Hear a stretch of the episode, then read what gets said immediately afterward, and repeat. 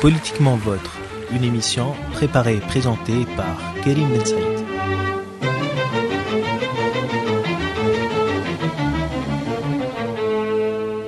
Bonjour chers auditeurs et bienvenue dans ce rendez-vous hebdomadaire avec Politiquement Votre au micro Kerim Ben Saïd à la technique Nawel Saïdi et Nedia Benyouz à la coordination. Ce matin c'est une spéciale économie avec notamment donc notre invité euh, studio monsieur Hedi Mecheli directeur de l'économiste maghrébin qui vient d'organiser donc un forum international sur le thème transition numérique une chance pour la Tunisie et le Maghreb comment se positionner dans la nouvelle économie bonsoir Hedi Mecheli bonjour. Alors euh, au sommaire également la nouvelle stratégie du gouvernement pour promouvoir les exportations. Euh, qu'en pense notre invité? Nous y reviendrons euh, tout à l'heure. Mais avant tout, pourquoi avoir choisi ce thème, le thème de l'économie numérique, D'abord parce que, d'abord, un grand merci pour cette invitation effectivement matinale, puis un grand bonjour effectivement pour vos auditeurs. Hein? Alors, avoir choisi ce thème pour une raison fort simple. D'abord parce que vous le savez, depuis un certain nombre de, je dirais d'années maintenant, mmh. je pense que le modèle développement tunisien est au centre du débat. Mmh. D'aucuns disent, et ce qui est d'une certaine manière vrai, que finalement il atteint un peu ses propres limites, que c'est un modèle qui s'essouffle mmh. et qu'il va falloir effectivement identifier de nouvelles lignes de développement, c'est-à-dire mettre en place effectivement, au gros ce qu'il est dit, non pas tant un nouveau modèle, mais enfin les modèles ne se conçoivent pas ainsi, mais tout au moins effectivement redéployer, réorienter. L'économie tunisienne a-t-elle besoin de d'oxygène Elle a besoin d'oxygène. Elle a besoin d'oxygène, elle a besoin de carburant. Que tout le monde besoin... dit qu'aujourd'hui l'économie est, est basée sur la consommation euh, intérieure, sur la consommation interne, ce qui n'est pas euh, une situation viable. C'est-à-dire que ça ne peut pas durer, c'est pas soutenable. Ça y est, consommation intérieure, ça peut se concevoir je dirais effectivement pour un pays industrialisé avancé, ça peut se concevoir aujourd'hui pour la Chine. Mmh. Dire, un grand marché. Absolument, c'est un pays continent, pour ainsi dire, enfin, qui dispose, comment dire, d'une plateforme de production assez importante. Mais enfin, pour un pays comme le nôtre, je crois qu'il faut retrouver les vrais fondamentaux du développement et de la croissance. Alors, les principaux leviers de la croissance, c'est d'abord l'investissement. Mmh. Hein c'est ensuite les exportations, et nous y reviendrons effectivement, effectivement. tout à l'heure. Et puis le troisième étage, troisième moteur effectivement au fusée, ce sont les consommations. À cette différence près que relancer par les consommations n'est pas sans risque, puisque cela induit et génère évidemment je dirais, hausse des importations. C'est que pour chaque dinar consommé ou investi en Tunisie, enfin notre proportion à importer, les importations, à peu près 80% effectivement de Ah. consommation. Ce qui fait C'est que énorme. énorme. Même ce que nous produisons localement, nous le faisons à partir d'intrants, de semi-produits, de matières premières qui est importée. Importé. Donc, à défaut, je dirais effectivement, d'exportation ou de recettes d'exportation, ça ne peut pas tenir. Et alors, du coup, une relance par la consommation se traduit par une aggravation de déficit commercial, donc par un surendettement. Et là, effectivement, c'est un peu le cercle infernal. Pour revenir à l'économie euh, numérique, aujourd'hui, il faudrait faire confiance à nos jeunes, à, à nos jeunes qui sont euh, aujourd'hui euh, dans les universités. Nous avons énormément de jeunes euh, talentueux. J'ai entendu euh, euh, il y a quelques jours un monsieur qui a fait un jeune qui a fait une application euh, qui marche très bien sur Internet. Donc, c'est- c'est- c'est- c'est- il faut faire confiance aux jeunes. Alors, pourquoi finalement avons-nous choisi ce sujet-là? Hmm. D'abord parce que nous estimons que, je dirais effectivement un peu à l'op, cette quatrième révolution industrielle, nous partons non pas effectivement à chance égale avec les pays industrialisés avancés, mais au moins nous n'accusons pas les mêmes retards que par le passé. Vous savez, nous avons raté le train, et pour cause des deux premières révolutions industrielles. Alors, il se trouve aujourd'hui le ticket d'accès l'industrie traditionnelle est lourd, difficile, hein, alors que finalement aujourd'hui, cette nouvelle économie, dont fait partie effectivement cette économie numérique, on peut y accéder facilement. Accéder d'autant plus facilement que finalement ce pays ne part pas d'une feuille blanche.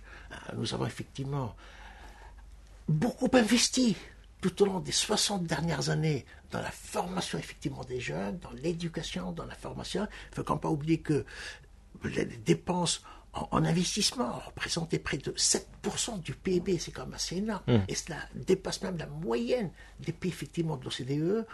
Il y a aujourd'hui à peu près euh, enfin, le, secteur enfin, d'éthique, si j'ose dire, contribue pour à peu près 7% du produit intérieur mmh. brut et emploie près de 80 000 personnes, ce qui mmh. n'est pas peu. Et vous dites hein. également qu'il y a 40 000, étudiants aujourd'hui qui suivent un enseignement supérieur, et technique, dans les filières d'éthique, des technologies de l'information et de la communication. Qui est formidable. Or aujourd'hui, c'est une opportunité à saisir. C'est non seulement, mais je dirais que c'est même une obligation une opportunité à saisir maintenant, aujourd'hui ou dans le futur le, futur a déjà commencé hier. voilà. Hein. Et, je dis que plus qu'une opportunité, je dis que c'est une obligation. C'est ce, que, couramment on dit, enfin, quand on veut, on peut. Et, quand on peut, on doit. Il faut le faire. Alors aujourd'hui, il faut d'autant plus le faire que l'accès à ce genre d'activité, à cette filière, ne nécessite pas de gros investissements, de gros capitaux. Et, toute la question est de savoir pour nous, alors quelles sont, je dirais, les filières, quels sont les relais, les prochains relais de la croissance hein, quels sont les prochains foyers de la croissance hmm. Parce qu'il faut bien une croissance, ça se construit. Hmm. Un modèle, ça se construit, ça se bâtit. Nous allons euh, euh, en parler. Vous avez dit que le futur a déjà commencé. Nous allons parler du projet euh, Smart Tunisia tout à l'heure, juste après avoir écouté donc Pav Dadi avec Come With Me. Uh-huh. Yeah.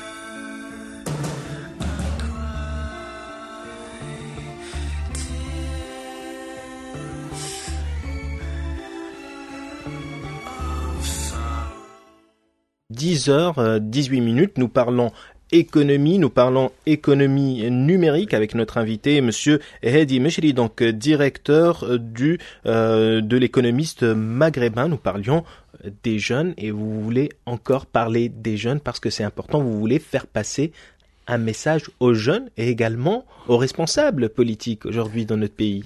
Je pense qu'effectivement, les jeunes, c'est l'avenir de ce pays. Évidemment, c'est cette jeunesse-là qui va devoir effectivement construire ce pays-là pour les années à venir. Bah, il faut bien absolument qu'ils prennent leur, qu'elles prennent le relais, qu'elles prennent effectivement le témoin. Hmm. Et, bien évidemment, ce que je disais tout à l'heure, c'est qu'aujourd'hui, il y a une formidable opportunité pour s'inscrire, pour se projeter effectivement dans, je dirais, dans cette filière économie numérique, hmm. nous pouvons le faire parce que, je le disais tout à l'heure, nous avons suffisamment investi effectivement dans cette jeunesse On ne pas oublier que depuis 60 ans, effectivement, ce pays-là a énormément investi dans l'enseignement et l'éducation. Et je crois qu'effectivement, c'est d'ailleurs le facteur capital essentiel pour pouvoir démarrer. On l'a vu. Regardez un peu finalement, aujourd'hui, quand on voit Google, Amazon, Steve Jobs, ils ont démarré tout petit. Hmm. Tout petit, tout petit. Justement, vous dites, euh, vous dites également qu'un investissement euh, dans l'économie numérique n'est pas un gros investissement, c'est-à-dire ça ne nécessite pas énormément de fonds. Eh bien, bien évidemment, c'est un ordinateur, deux ordinateurs, puis oui, finalement, un petit box. Et une connexion Internet, Et une connexion Internet. Enfin, ça se limite à cela. Alors, pour le reste, effectivement, c'est un travail c'est l'idée. Après, c'est l'idée. Voilà. L'idée, l'ingéniosité, une sorte de créativité, de réactivité. Je dirais effectivement, il faut que. Voilà. Et je pense que tout le monde est d'accord pour dire que nos jeunes aujourd'hui ne, ne manquent pas de créativité. Bah, je Quand on voit ce qu'ils font sur Internet, euh, Vous disiez tout à l'heure, c'est vrai que je dirige aujourd'hui un petit groupe de presse, mais dans une autre vie, j'étais quand même enseignant universitaire pendant plus de 32 ans, et, et nous avons formé cette jeunesse de sorte effectivement qu'elle soit projetée dans cette mondialisation.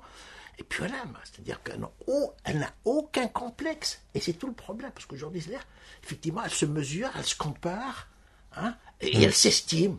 Voilà. Et puis finalement, je vois que euh, alors, il faudra absolument que ce pays s'en donne les moyens pour leur permettre à cette, je dirais effectivement, ces craintes de génie, voilà, effectivement, de, de, de, de, comment dirais de se libérer et du coup de libérer la croissance, effectivement. Nous avons aujourd'hui un taux de chômage assez euh, inquiétant, un nombre inquiétant de jeunes chômeurs. Et euh, Serge, Serge de Gallet, donc directeur de la Fondation Prospective et Innovation, a déclaré dans, donc, euh, dans ce forum que l'économie numérique pourrait prendre une place très importante dans la création d'emplois. Bah oui, parce qu'effectivement, on sort un peu des santé battues, des santé classiques. Alors jusque-là, effectivement, on est formé un peu pour être salarié. Alors précisément, cette économie numérique débouche une forme de ubérisation du travail. Et en fait, il s'agit d'auto-entrepreneurs. Ils vont créer leur propre emploi. Et c'est un peu effectivement l'économie de demain. Ça préfigure un peu l'économie de demain. Enfin, le, le- le modèle qui est en train de se mettre en place fait vaciller, fait craquer, bouleverse énormément. Et notre mode de pensée, et notre mode de produire, et notre mode de consommer, et notre mode effectivement d'échanger. Tout va changer. Donc ça pourrait vraiment créer de l'emploi et créer une dynamique, une vraie dynamique euh, Créer- économique. Créer de l'emploi, créer une vraie dynamique effectivement de développement, et faire, je pense effectivement de la Tunisie, je dirais un véritable hop, une plateforme effectivement, Mmh. euh, comment dirais-je, euh, voilà, dédiée un peu à cette nouvelle économie. Et Vous auriez un chiffre sur euh, la capacité d'absorption de, de, de, de ces jeunes diplômés dans le secteur Bah, C'est-à-dire des que TIC si- et dans le secteur si je de l'économie? effectivement, vous parlez tout à l'heure, vous évoquez le projet Smart Tunisien. Ouais. Bah, évidemment, bah, C'est un projet qui vous tient à cœur apparemment. C'est un projet Mm. qui me tient à cœur parce qu'effectivement, il est conçu dans l'intérêt, précisément pour venir euh, répondre un peu effectivement à ce genre de d'attente, de préoccupation et qui s'inscrit un peu dans cette vision d'avenir. Mm. Et, et là, on prévoit pour les cinq années à venir 50 000 euh, postes de création de postes d'emploi, c'est-à-dire à raison effectivement, je crois que Dans l'économie numérique. dans l'économie numérique, euh, bah, ça me Mm. Et ça, c'est du concret. C'est vraiment aujourd'hui, maintenant, comme on l'a dit tout à l'heure. d'autant qu'effectivement, à la tête de Smart Tunisia, euh, je crois qu'effectivement, il y a aussi Raouf Menni, Hmm. euh, que je salue. Hein, euh, c'est quelqu'un d'extraordinaire, de formidable, de, de, de, de d'idées, de dynamisme, euh, je dirais effectivement d'ambition. Parce qu'en fait, c'est cela, ce qu'il faut craindre, ça n'est pas tant cette fracture numérique. Et, et je crois qu'on s'y était préparé. Rappelez-vous, le premier congrès mondial, c'est massif, effectivement, c'est tenu comme à Tunis, en 80, en- en 2005, si je ne me trompe. Alors, le, le danger, ça n'est pas tant cette fracture numérique, parce qu'on s'y prépare, mais je dirais effectivement cette fracture de motivation. Il faut que ce pays ait l'ambition. Il faudrait qu'on ait l'ambition, la motivation, le désir, effectivement, d'entreprendre, de réussir. Alors rappelons un petit peu ce que ce que c'est que le projet Smart Tu- Tunisia. Ben voilà, euh, finalement, il s'agit d'instituer une sorte de partenariat public-privé, alors de promouvoir un peu effectivement ce secteur, cette économie numérique. Mhm. C'est aussi simple que cela. Parce qu'en fait, je veux dire, alors, il y, a- il y a certes la filière économie Mhm. numérique, évidemment, toute une industrie euh, logicielle, enfin tout ce qui est lié effectivement à etc. Mais il ne faut pas oublier qu'effectivement que ça a un effet aussi transversal. Parce qu'aujourd'hui, nous avons un certain nombre de secteurs je parle de textile, je parle de l'agriculture. savez, Aujourd'hui, en Europe, l'agriculture est informatisée. hein. Je parle tous les secteurs, Il n'y a aucun secteur. Voilà, l'économie numérique, ce n'est pas un, un, îlot comme ça, isolé. Il fait partie de l'économie. C'est un foyer, à l'économie. C'est certes une filière, mais le, le, à, à, à, ceci près, à, cette précision près, que manifestement, ben, ça peut rayonner finalement hein, sur l'ensemble des activités et ça peut redynamiser l'ensemble des activités. Mais encore faut-il que la législation euh, tunisienne suive le pas. Voilà, si prête. Vous savez, ben, aujourd'hui, effectivement. Nous, nous, vivons, je vous le disais tout à l'heure, dans un monde où tout s'accélère. Mmh. Tout s'accélère. Et, et, bien évidemment, je crois que euh, on ne peut plus. Aujourd'hui, la gestion du temps mmh. est très importante. Il faut faire en si peu de temps ce qu'on faisait auparavant, effectivement, sur un temps relativement long. Ça n'attend pas. Quand vous allez construire une briqueterie ou que sais-je encore, une activité, évidemment, euh, les procédures administratives, les contrôles tatillons, etc., mmh. ça peut durer six mois, un an. Ça n'altère pas, si mmh. j'ose dire, la pertinence du projet. Bon, ça prendra du retard, mais le projet, effectivement, peut s'avérer rentable par la suite. Alors que dans ce secteur-là, précisément, c'est affaire d'heures, c'est affaire de jours. Parce que si vous ratez le coche, si vous ratez le train, ben, c'en est fini. D'autres s'en serviront, mmh. d'autres, effectivement, s'en chargeront à votre place. C'est la rapidité. C'est la rapidité. Mmh. Autrefois, on disait, celui qui n'avance pas recule. Aujourd'hui, ben, celui qui n'est pas le premier ben, est forcément le dernier. Donc, il faudrait que la législation suive, suive, suive comment suive, exactement Donc, pour, pour simplifier un petit peu les, les, les, les procédures, pour... On parle effectivement, de, bah, il faudrait que l'administration se mette un peu à l'heure du temps. Mmh. Ce fameux et administration et gouvernement, je ne vois pas pourquoi effectivement bah, tout doit se faire là aussi par Internet, euh, voilà, tout mmh. simplement. Mmh. Regardez, je prends un cas très simple. Aujourd'hui, puisque tout à l'heure on parlait effectivement d'exportation. Par l'exportation, ça suppose effectivement qu'on soit implanté dans pratiquement un certain nombre de pays, euh, voilà, où il y a le potentiel. On peut effectivement exporter dans des pays relativement émergents. Alors il se trouve que, pas, enfin, on en a beaucoup parlé ces Mm. derniers temps, effectivement, d'Afrique, potentiel, effectivement, Effectivement. de.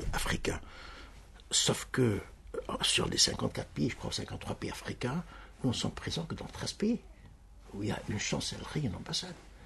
Bien évidemment, alors Donc, aujourd'hui. il y a un gros effort à faire. Il y a... Ah, et pour un Africain qui veut se rendre en Tunisie, évidemment, il faut qu'il se rende dans un autre pays, parce que finalement, pour se faire préparer un visa, etc., pourquoi ne pas préparer le e-visa? Évidemment, il peut chez lui. Dém- dématérialiser la- la- le, le- retirer, le processus. retirer un formulaire, le remplir, le renvoyer, etc. Et puis finalement, il débarque à Tunis, à l'aéroport, il a son visa. Et ce n'est pas de la science-fiction, c'est aujourd'hui, C'est maintenant, comme on le dit. absolument. Alors, Jean, Jean-Charles Simon, euh, gérant d'une euh, d'une société qui était euh, l'un de vos invités dans ce forum euh, international, a dit euh, qu'il pense, qu'il pensait qu'un État, c'est comme une entreprise. On doit avoir un projet, on doit fonctionner de la même manière. Or, sans projet, sans stratégie, sans moyens financiers, on ne va pas arriver à quoi que ce soit, ni en France, ni en Tunisie, ni ailleurs. Est-ce que vous pensez qu'en Tunisie, nous avons un projet? Oui. Pour être honnête, pour être sincère, puis un projet. Il y a toujours un projet. Enfin, toute la question est de savoir, est-ce que finalement on se donne les moyens pour réaliser ce projet? Bah, Écoutez, et pour cause. Vous savez, effectivement, a constamment eu un plan de développement en Tunisie. Nous avons quand même une tradition de planification qui remonte aux années 60, les premières perspectives décennales. Bah, le dernier en date, c'est cette fameuse note d'orientation hein, qui a été récemment présentée. C'est un peu le pro-plan. Le plan 2016, quinquennal. Absolument 2016-2020. Il y a un plan. Alors, mais toute la question est de savoir, bon, en sondant des préférences nationales, Ouais. bah, quel, quel secteur développer, quelle filière, quelle ligne de développement, et puis finalement derrière, parce que si vous voulez développer un tel secteur, ça a des implications sur l'enseignement, sur la formation, etc. Alors toute la question est de savoir si on s'en donne les moyens de réaliser effectivement ce plan-là. Bah, et Aujourd'hui, parler, c'est bon. Hein. Euh, réaliser, c'est C'est encore mieux. meilleur. Or, il se trouve qu'effectivement, on passe l'essentiel de notre temps à faire euh, des constats, hein, des bilans peut-être, mais euh, je pense que le moment d'agir est venu. Il faut maintenant passer à l'action. Est-ce que vous pensez, une question entre parenthèses, que vous pensez que le taux de croissance de 3,9 dans le inscrit dans le euh, dans le plan quinquennal est réalisable annuel? C'est-à-dire que pour l'heure, c'est mal barré, c'est mal parti. Hein, Je pense que cette année, effectivement, on, on sera très en deçà des taux de croissance effectivement qui sont prévus pour 2016, donc ce qui suppose effectivement un rattrapage très très important pour les années à venir. Et sincèrement, j'ai quelques réserves là-dessus. Allez, on écoute euh, Gorillaz, Clint Eastwood et on revient pour parler euh, de, de l'Europe, du partenariat avec l'Europe et également euh, de l'ALECA, ce fameux accord de libre-échange complet et approfondi. Voilà l'Europe, euh, l'ALECA. Nous en parlons euh, tout de suite avec euh, notre invité, donc Hedi Mishri, on rappelle, directeur de l'économiste maghrébin. Aujourd'hui, donc le partenariat avec l'Europe se, solidifie, se consolide. c'est une, bonne chose? Oui, forcément comme hmm. tous les partenariats. Mais enfin, la question est de savoir, effectivement, de, d'en tirer le meilleur hein, de ce partenariat partenariat, c'est, je dirais effectivement, ça s'inscrit, sorte de négociation, sorte de rapport de force. Mm. Donc voilà. Mais le fait est que, je dirais effectivement, il est inévitable. Mm. D'abord parce que c'est un peu comme la diplomatie d'un pays, mm. ben, dictée par la géographie, par l'histoire, et, et c'est un peu le cas en ce qui nous concerne. Effectivement, nous avons un passé commun avec l'Europe, nous avons effectivement des intérêts communs avec l'Europe, et je dirais même que nous avons une destinée commune avec l'Europe. Puis finalement, ce partenariat remonte à 40 ans. Et d'ailleurs, la, veille, notre forum, on le décline en deux temps.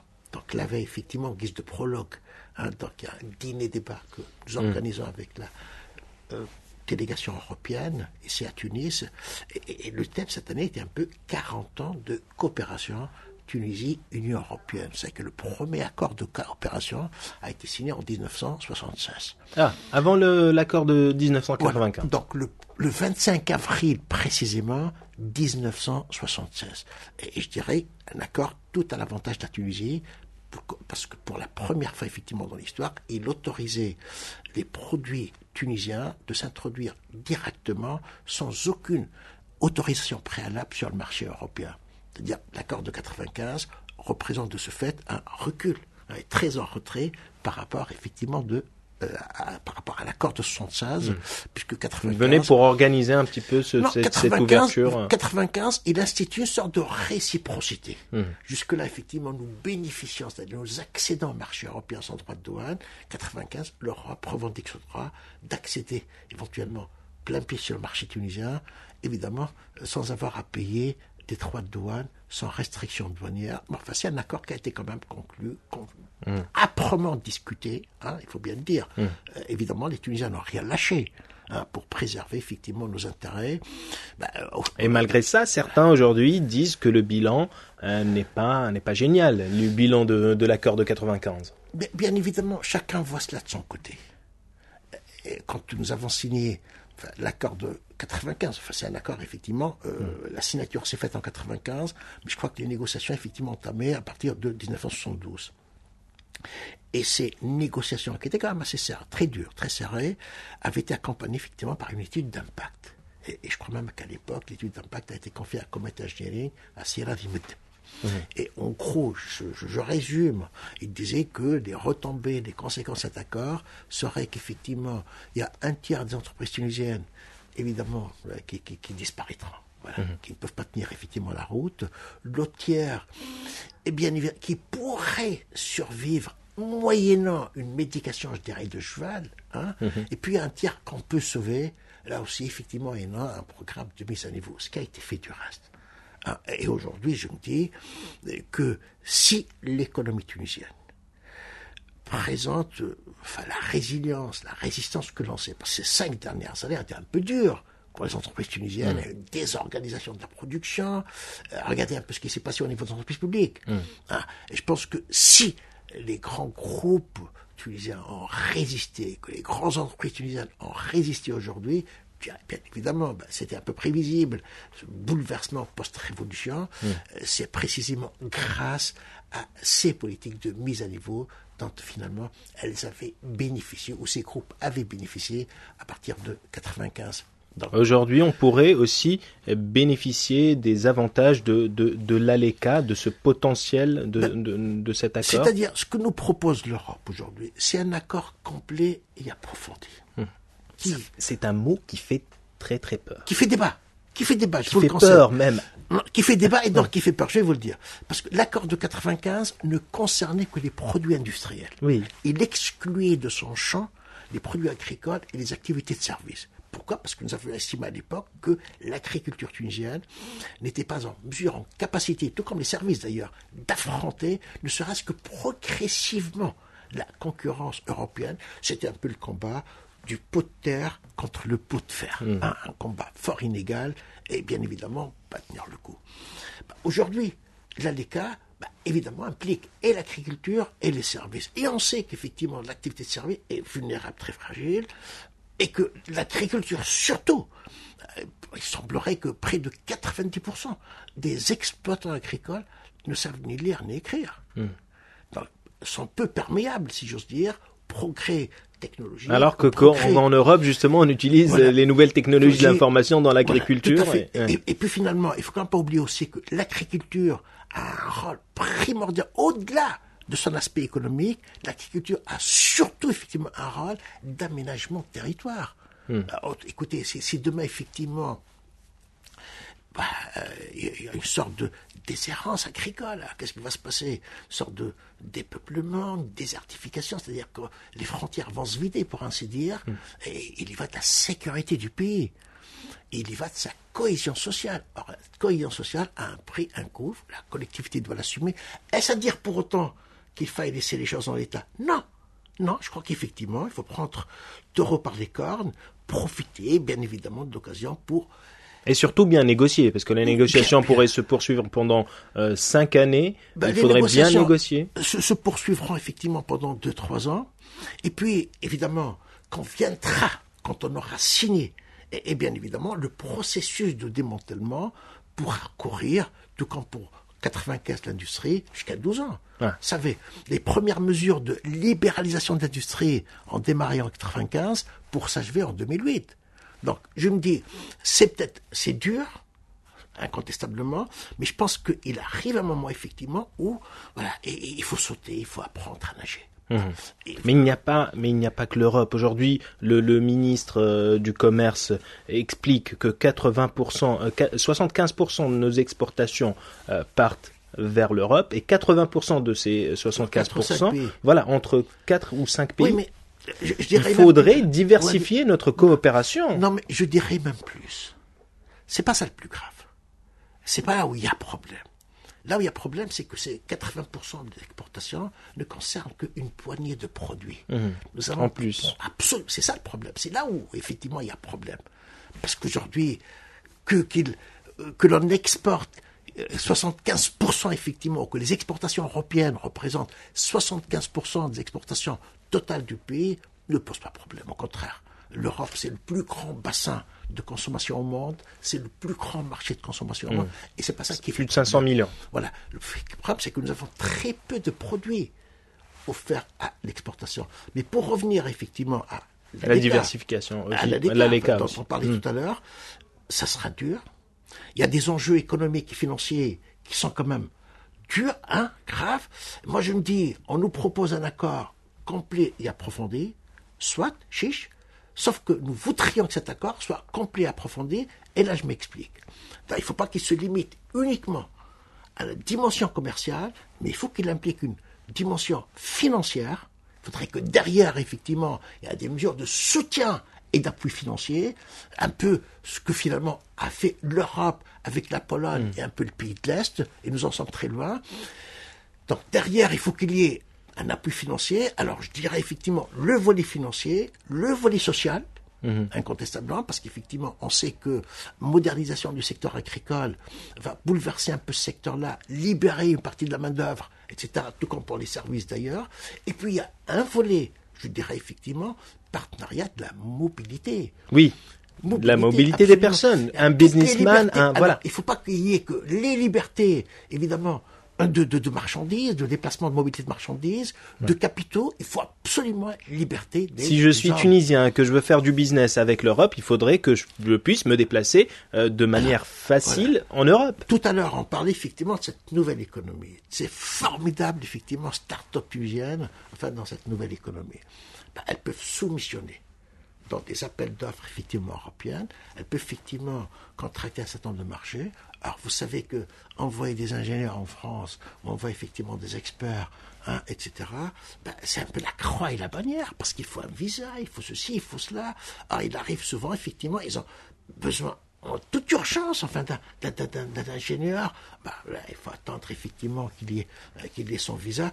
Donc, ce que nous revendiquons, c'est que cet accord soit vraiment complet, complet alors complet, hein, tout autant qu'il est approfondi, c'est-à-dire élargi à l'agriculture et aux services. Voilà, ce qui est clair. Alors, on parle de la stratégie euh, nationale de l'exportation juste après, euh, juste après une chanson. On écoute Aaron Choupa, I'm an Albatross.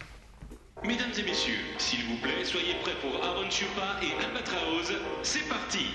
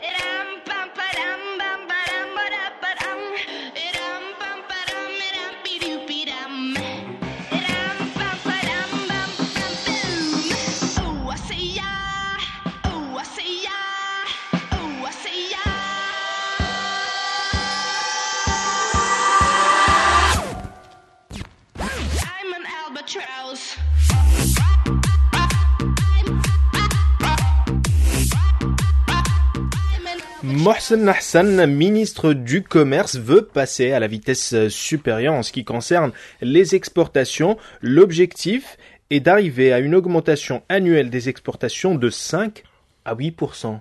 C'est ambitieux comme euh, C'est ambitieux. C'est ambitieux, certes, mais enfin, c'est réalisable.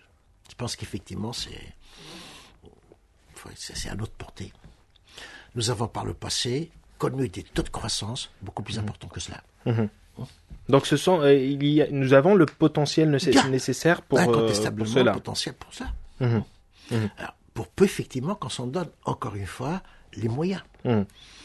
Mhm. On dit que nous sommes en retard par rapport au Maroc, euh, la Turquie, en ce qui concerne notamment la diversification. On parlait euh, tout à l'heure des exportations, du contenu euh, des exportations aussi des pays. Aujourd'hui, Morsen Hassan dit que nous sommes en retard, par exemple, dans l'intégration des espaces économiques, par exemple en Afrique ou en Amérique latine.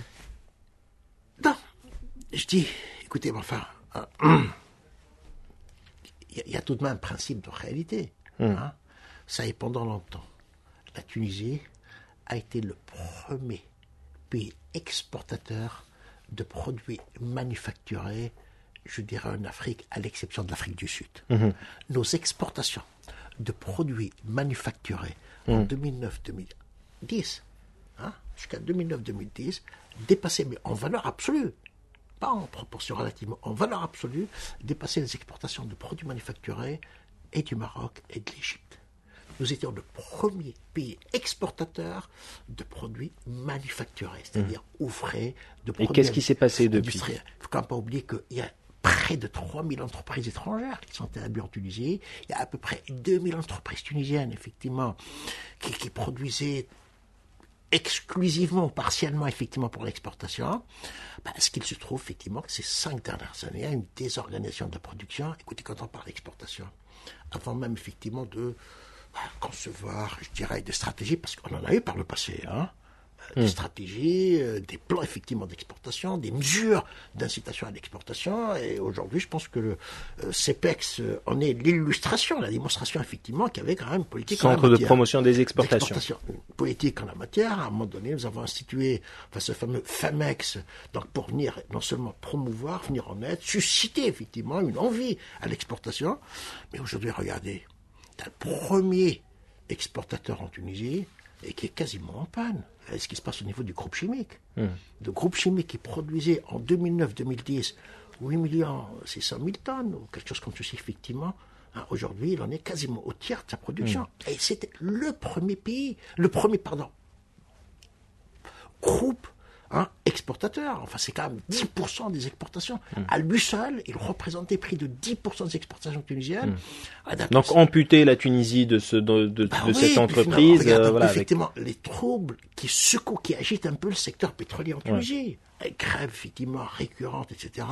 Moi, je me dis, avant même, effectivement, de concevoir, bah, c'est bon, c'est toujours bon, effectivement, de mettre en place des dispositifs, des mécanismes d'aide, d'appui, de soutien à l'exportation. Mhm. Mais je me dis, d'abord, il faut absolument commencer par réhabiliter, revitaliser, Mhm. voilà, remettre effectivement les choses à l'endroit. Le ministre du Commerce, donc euh, Mohsen Hassan, regrette qu'il n'y ait pas justement des champions, ce qu'il appelle des champions nationaux, c'est-à-dire euh, des, des entreprises de très grande taille, locales, qui sont euh, capables de représenter une locomotive de l'économie tunisienne.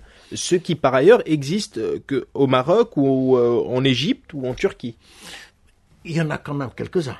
Hmm. Il y en a quand même quelques-uns, je ne voudrais pas les citer ici, euh, voilà, bah, pour l'essentiel, effectivement, qui font un peu dans l'agroalimentaire. Il y a au moins deux ou trois groupes, effectivement, tunisiens, spécialisés dans l'agroalimentaire, qui est évidemment une capacité d'exportation hein, quand même assez importante sur enfin, des pays. Il ne faut pas oublier que ces deux dernières années, les, je dirais, l'essentiel hein, euh, l'exportation de produits, c'est-à-dire, pour simplifier agroalimentaire, se faisait en destination de la Libye. Alors, vous savez ce qui se passe aujourd'hui en Libye. Nous sommes quand même, je dis, quand je dis l'exportation, il n'y a pas que les biens, il y a aussi l'exportation de services. Aujourd'hui, Et Tunisien. la Libye, c'était une, euh, aussi une solution de facilité pour euh, les exportateurs parce que certains de nos produits n'étaient pas conformes aux règles, euh, aux réglementations européennes, ce qui, euh, ce qui posait un problème au Ouais. niveau de l'exportation. je, je dirais pas ça tout à l'heure, hein, euh, parce qu'effectivement, c'était quand même un pays qui était hyper ouvert à la concurrence internationale, et, et je voudrais pas insulter l'intelligence des Libyens. hein. Euh, bien évidemment, ils savent quoi faire, mais le problème, c'est que c'est un peu ce qu'on pense aujourd'hui, c'est un peu dans notre mémoire collective, on a le sentiment que Libye est le même phénomène, j'ai comme le sentiment qu'il est en train de se produire vis-à-vis de l'Afrique, comme si l'Afrique était un sous-marché que Ah. manifestement on peut conquérir Ça serait facilement. plus facile. Alors que finalement, l'Afrique est un marché qui est hyper ouvert, hyper concurrentiel, Et exigeant. Hyper exigeant, bien évidemment, parce qu'ils se font conseiller par des consultants français, anglais, italiens, etc., qui ont tendance effectivement à privilégier leurs propres produits. Et, et d'ailleurs, si l'on veut, si, parce qu'il est question effectivement de la destination africaine, des pays émergents africains, je peux vous dire que c'est un marché qui est très exigeant, qu'il faut se préparer sérieusement, et puis finalement, à disposer d'une offre de qualité hein, et d'une offre quand même très compétitive. Sinon, effectivement, on va trop au devant de désillusions qui peuvent être très amères. Euh, Mohsen Hassan a promis de créer une cellule à l'intérieur du ministère euh, du Commerce pour écouter les doléances s'il y a, il y a un problème des exportateurs. Vous en pensez quoi? Ben, écoutez, cette cellule, enfin, je dis, toujours existé par le passé. Euh, Sinon, que signifie la présence et l'existence du CPEX Parce que toute la question, effectivement, n'est pas de savoir. Effectivement, il y a énormément de structures liées à l'exportation, Ben, sauf que c'est une question d'efficacité. Mais bien évidemment, alors autant effectivement optimiser hein, les instruments, les moyens dont on dispose déjà avant de se projeter effectivement dans la création de nouveaux instruments. Et je crois que c'est un peu la tare de ce pays-là. Nous avons l'art, effectivement, ah ben, chaque fois qu'il y a un problème, avoir créé ou une commission, ou un organisme, ou une institution, alors que, bien évidemment, les choses existent en Tunisie. Alors autant effectivement les exploiter convenablement et d'une manière assez optimale. Tout, tout, ce qui existait jusque-là n'est pas forcément mauvais. Alors il ne faut pas chercher à, comment dire, jeter le bébé avec l'eau du bain. Alors euh, dernière question, que pensez-vous, euh, Hedi Meshri, directeur de l'économiste maghrébin, que pensez-vous de cette stratégie globalement, de cette stratégie euh, à l'exportation, de l'exportation? Moi je me dis, il faut être d'abord attentif l'export, euh, c'est quelque chose de très sérieux. Parce qu'effectivement, ça trace à des marchés étrangers. Il y va du label et va effectivement de l'image du pays. Je pense qu'il faut exploiter effectivement tous les créneaux. Hein, on le disait tout à l'heure, nous sommes très peu présents sur les marchés africains parce que nous n'avons pas effectivement suffisamment de chancellerie. Donc je pense qu'effectivement il faut trouver un moyen pour aller sur ce marché, pour être présent sur ce marché, pour effectivement améliorer en fait notre logistique. Elle est très mauvaise aujourd'hui. Certaines régions ne sont pas desservies par mer par voie maritime, mm. euh, sont très mal ou très peu desservis par voie aérienne, mm. ne sont pas du tout desservis par voie effectivement. Aujourd'hui, les, bateaux en rade restent en rade, euh, enfin, euh, une quinzaine de jours, alors que la norme est de trois jours aujourd'hui, et le ministre a promis de réduire à trois jours. Les, promesses, c'est une chose, la réalisation, la réalité en est une autre. Quand il n'y a pas si longtemps, hein, une quarantaine d'employés bien évidemment, se mettent en grève et bloquent, pour ainsi dire. Vous vous rappelez, il n'y a pas si longtemps, le mmh, port de mmh, Radès, mmh. pendant 12 jours, je dis qu'il y a problème. Qu'il y a vraiment problème. Donc il faut veiller à ce que finalement, il y ait une fluidité comment dirais-je Vous pensez que Morsen Hassan réussira à faire réduire euh, ce, le gouvernement en tout cas, pas Morsen Hassan, mais en tout cas le gouvernement, est-ce qu'il va réussir à réduire de 15 à 3 jours les délais d'attente des bateaux? Voilà, euh, je peux vous dire que ça n'est pas du ressort du ministère, du, Commerce. Absolument, Effectivement. C'est du ressort, effectivement, de la responsabilité du ministère du Transport. Je pense qu'il faut creuser la question au ministre du Transport plutôt qu'au ministre effectif. Mais moi, je me dis, il y, a des mesures, écoutez, qui, me paraissent, parce exporter, on peut le faire à domicile. Hmm. Ben, le tourisme, c'est une exportation à domicile. On fait venir effectivement les étrangers, ben, ils consomment, ils produisent chez nous. Enfin, ils consomment chez nous. Alors, dites-moi, pourquoi est-ce que finalement, il y a des mesures qui sont très simples. Aujourd'hui, eh ben, le tourisme, ou les touristes ne viennent pas uniquement pour se faire bronzer idiot, hmm. comme on le disait par le passé. Il faut leur offrir un produit de qualité, diversifier le produit. Et je pense que parmi ah. les produits d'appel qui sont utilisés aujourd'hui au Moyen-Orient ou ailleurs, c'est le tourisme. Enfin, je dirais un tourisme un peu commercial. Regardez ce qui se passe effectivement. Et puis du golf, hein, euh, là. Alors pourquoi est-ce que partout dans le monde, même en Russie, même en Chine, lorsque vous achetez un produit, vous le faites dédouaner à la sortie. Hmm. Pourquoi ne pas instituer cela en Tunisie? C'est un vaste euh, sujet. Un, un touriste étranger, quand il achète effectivement un costume, quand il achète, il faudrait qu'il ait dans les zones hôtelières, effectivement, vous achetez n'importe où. Hein, à l'avenue Mohamed Trabs, à l'avenue Bourguiba, un truc, et puis à la sortie de la douane, vous présentez votre facture et vous faites rembourser la TVA. Pourquoi ne pas le faire? Une mesure simple. Encourager effectivement les étrangers à venir. À consommer, à venir et à consommer, surtout. Oui, merci beaucoup Hedi Meshri, donc euh, comme je le disais, directeur de l'économiste maghrébin. Je vous retrouve euh, la semaine prochaine et je vous laisse puisque c'est bientôt l'été